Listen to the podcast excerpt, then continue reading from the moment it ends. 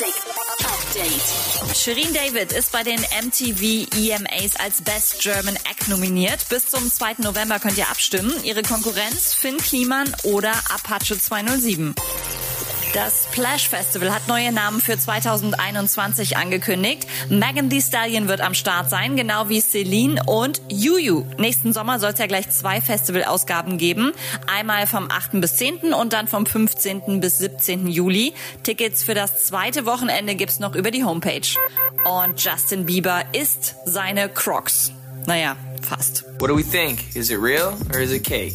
Eh, it's cake.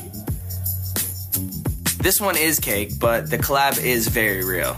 I've been wearing Crocs since the beginning of time, and now I have my own design. You see there? I did a little rhyme, huh? I did it again. Rhymesky, rhymesky doodle.